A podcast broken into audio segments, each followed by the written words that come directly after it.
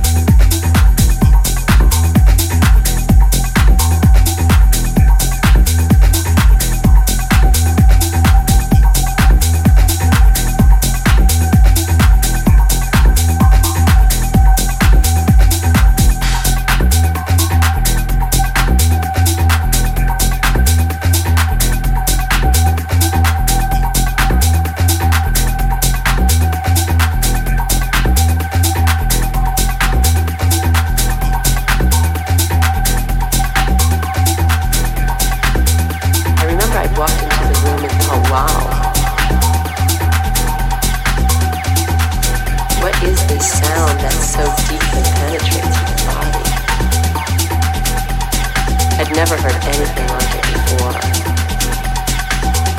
The speakers were kicking out this beefy, deep bass. That's how I would describe it. Some of the tracks were slamming hard. Others were dreamy. I felt free. This music made me feel free.